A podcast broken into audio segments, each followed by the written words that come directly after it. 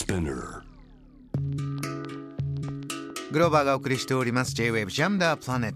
さあここからは海外在住のコレスポンデントとつながって現地の最新ニュースを届けてもらいます。News from Correspondent 今日はノルウェーの首都オスロから北欧ジャーナリストフォトグラファーの阿部美朝樹さんです。よろしくお願いします。よろしくお願いしますえー、阿部美さん今日は、えー、もちろんノルウェーにお住まいの阿部美さんなんですがつい最近取材に行ってきたというフィンランドで気になるトピックがあったみたいですね。はいそうなんです。あの数日前に戻ってきたばかりで今回はフィンランドでヘルシンキで行われていた北欧最大級のスタートアップの祭典スラッシュを取材してきました。うんいかがでしたか？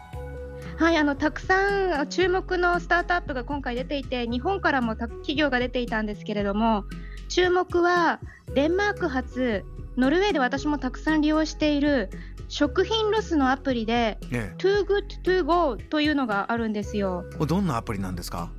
はいこれはですねあの今日中にあもう全部売ることができないなとあのスーパーやレストランなどがホテルなどが判断したときにその情報をこのアプリに載せるんですね、うん、そうすると通常の3分の1とかそれよりもっと安い価格で結構な量の食品を買うことができるんです。だから今日中に私がこのアプリを通して注文をして支払いも済ませて指定の時間帯に取りに行けばもう袋に入れられたその残りの商品をもらうことができるんです。使ってみるといかがなんですかこれ。これはもう一度使うと本当にお得だし楽だしもう一度使うとずっと使う人が多いですね。あの私もよくスーパーのものを使うんですけれどもただ最近はねやっぱのどの国もあの物価が高くなってきて生活費に困っている人が多いので人気のお店は本当にすぐにあの売り切れになります。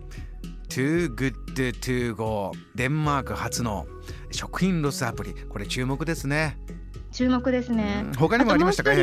紹介した人があの日本でも知っている方多いと思うんですけれどもあのフィンランドの女性の首相のサンナ・マリン首相も今回あの登場したんです。ええあのやはりあの政府としてもイノベーションをもっとあの加速化させたいということなんですけれども、うん、彼女の言葉が大きなニュースになっていて、はい、ロシアとの関係はこのビジネス関係があればフィンランドは安全だろうと思っていたんですけれどももうこれは誤りでしたと。うんフィンランドの誤りを見てどの国もロシアや中国に経済的に依存しては危険とぜひ認識してほしい。だからこそ自分たちの国が支援して自分たちの国のスタートアップやエネルギー生産力を高めていく必要がありますということを話していたんです。かなり踏み込んだ発言ですけれどもあの中国も出てきましたね。これはどういった背景なんですか？EU 全体でやはりロシアと中国に対して経済的にあの人口が多いということもあって依存する傾向は確かに数年前からかなり強くなっているんですよ。ですのでサンナ・マリン首相もこの前 EU などの会合で他の国の首相やリーダーと話していたときにロシアだけでなく中国この2カ国の名前がとても何度も強く出ていて経済的に依存してはだめだよねという認識がマリン首相も驚くほどあのどの国も強かったそうです。経済安全保障という言葉も、えー、本当によく出てくるようになりました。フィンランドのサンナ・マリン首相からの言葉が、えー、これも一つインパクトがあったということです、えー、フィンランド取材のお話もありがとうございます。では阿部美さんお住まいのノルウェーのトピックもお願いします。はい。あの皆さんもあのもうご存知で好きな方も多いと思うんですけれども絵画のムンクの叫びっていうのは実はあのノルウェーのアートなんですよ。あのエドバルド・ムンクはノルウェー人なので、叫びというのはオスロに観光に来た方々が一番ぜひ見ていきたい人気の作品でもあるんですけれども、はい、最近あの欧州の美術館で環境活動家が絵画に飲食物などを投げるつける行為が連鎖していました。えー、でとうとうあのムンクの叫びも標的になってしまって11日にノルウェーの新国立美術館で叫びがとうとう標的になってしまったんですね。どういう状況になったんですか？はいこの時は24歳と33歳の若い外国人の2人が叫びのあの額の縁に糊で接着剤で自らを接着してくっつけようとしたところ警備を強化していた警備員に取り押さえられて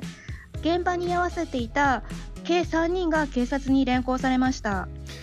そちらではまずこの事件どのように皆さんに受け止められてるんでしょうか？まずあやっぱりムンクの叫び狙われたかっていう反応もありました。やはりあの各国でこのようなアクションが出ている時に現地では特にムンクの作品狙われるんじゃないかとは言われていたんです、うんうん、ただあやはり起きたんだなということ。あと実はこの事件の後に数日後に他の彫刻も狙われたんですあそうなんですか、はい、ビーゲラン彫刻公園というこれもまたあの観光名所でたくさんの彫刻がある公園があるんですけれども、この彫刻自体に今度はオレンジ色のペンキをたくさんぶちまかれてしまったんですね。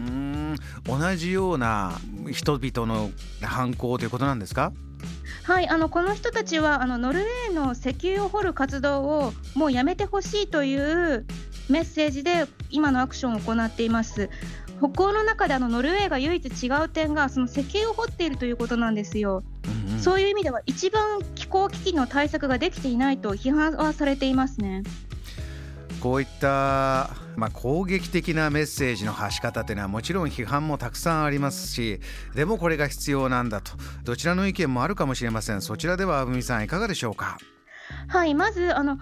文化遺産を狙う行動はもちろん誰だって非難するんですけれども同時にそれほど若者の世代のフラストレーションが溜まっているし事実上どの国も結局言葉ばかり口で話すばかりで結局気候危機に対する行動ができていない。だから今状況が悪化している。そのことも理解するべきだよねっていう意見もあります。ただ同時に絵画作品やアート自体は今まで破損されていなかったんですけれども今回の彫刻公演に関しては彫刻自体にペンキを塗られてしまったのでもう文化遺産の破壊につながってしまったんですね、えー、そういう意味でちょっとあのひどいなというレベルがちょっとレベル違いになってしまったのでこの点はやはりあの批判されています。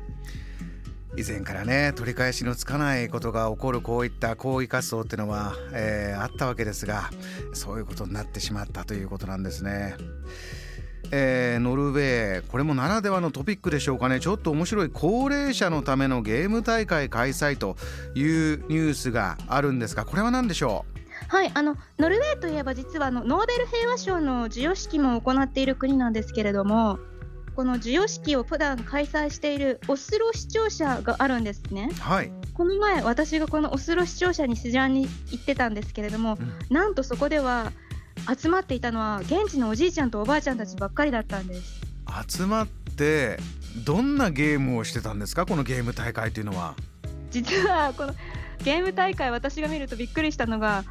サッカーなどのスポーツをするゲームもあるんですけど同時にあの互いに攻撃し合う銃で撃ち合うゲームもしていたんですね。あのビデオゲームみたいな？そうですね。あの5人とか6人とかでチーム同士になって戦い合うっていう打ち合いのゲームそれをあの平和のシンボルである視聴者でやってるのがすごく私にもびっくりする風景だったんですけれども。これはなかなか想像がつかないですけれどもどういう催しで皆さんどう集まってこれを盛り上げようというふうになってたんですか？これはですねあの主催者があのオスロ市だったんです。つまりこの高齢者のためのゲーム大会はあの市民の税金で開催されていたんですよ。うんうんでなぜこれを行ったんですか？とあのオスロ市の保健とケアサービスのリーダーの政治家の方に聞いたら高齢の世代にもゲームのコミュニティ参加を促したい楽しんだり誰かと一緒に時間を過ごしたり友人を作ったり社交関係を築いてもらうことで心も体も健康的になる効果がゲームにはありますと。その試みを今回初めて開催してみたかったということだったんです。それでこうサバイバルゲームみたいなこともやってみたらポジティブなこともあるんじゃないか。この様子見ててあぶみさんはどう感じましたか？はいあのちょうどスウェーデンからも有名な高齢者のチームなども応援に駆けつけていて皆さん本当に笑顔で楽しんでいて、うん北欧って全体的にこの社会のデジタル化がすごいスピードで進んでいるんですけれどもその中でやはりえじゃあついていけない高齢者の方はどうするんですかって気になるじゃないですか。えーその対応策の一つとして楽しんでこの社会のデジタル化への道に高齢者も一緒に歩んでもらいたいという対策の一つとして今回試験的にゲーム大会をしてみたそうです。子供たちもね大体こうデジタルの入り口っていうのは触って楽しいゲームだったりしますけれどもこれは高齢者も変わらないやっぱり楽しいものがあればそこで喜びが生まれてデジタルあ怖くないとかそういう風になっていくんでしょうね。そうですねあのあと現場でもやはりその高齢者のだけではなくそのゲームを普段している若者たちも呼んで高齢者チーム対若者チームでもやっていてとにかくみんな普段こんな機会はないと新しい友達作りにもとてもいいと皆さん本当に楽しそうに話していました、えー、こういった面白い試みをオスロ市が主催してやったんだというニュース伺いました。わかりました。あぶみさんお忙しい中ありがとうございました。ありがとうございました。今夜はノルウェーオスロ在住のコレスポンデント阿部美朝樹さんにお話を伺いました。JAM The Planet